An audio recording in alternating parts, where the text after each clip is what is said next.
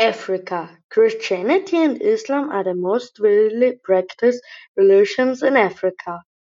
The six largest rivers in Africa are called Nile River, Congo River, Niger River, Zambezi River and Orange River and Kasai River.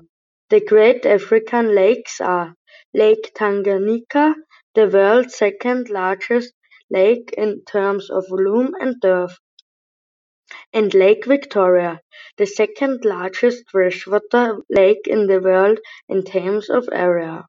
The Mediterranean, Atlantic, Red Sea and Indian Ocean are the largest seas in Africa.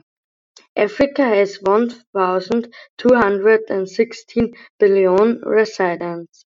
Swahili is the most widely spoken language in Africa, and eighty million people speak it. Africa has around three hundred and fifty languages. Africa has forty-five resident states.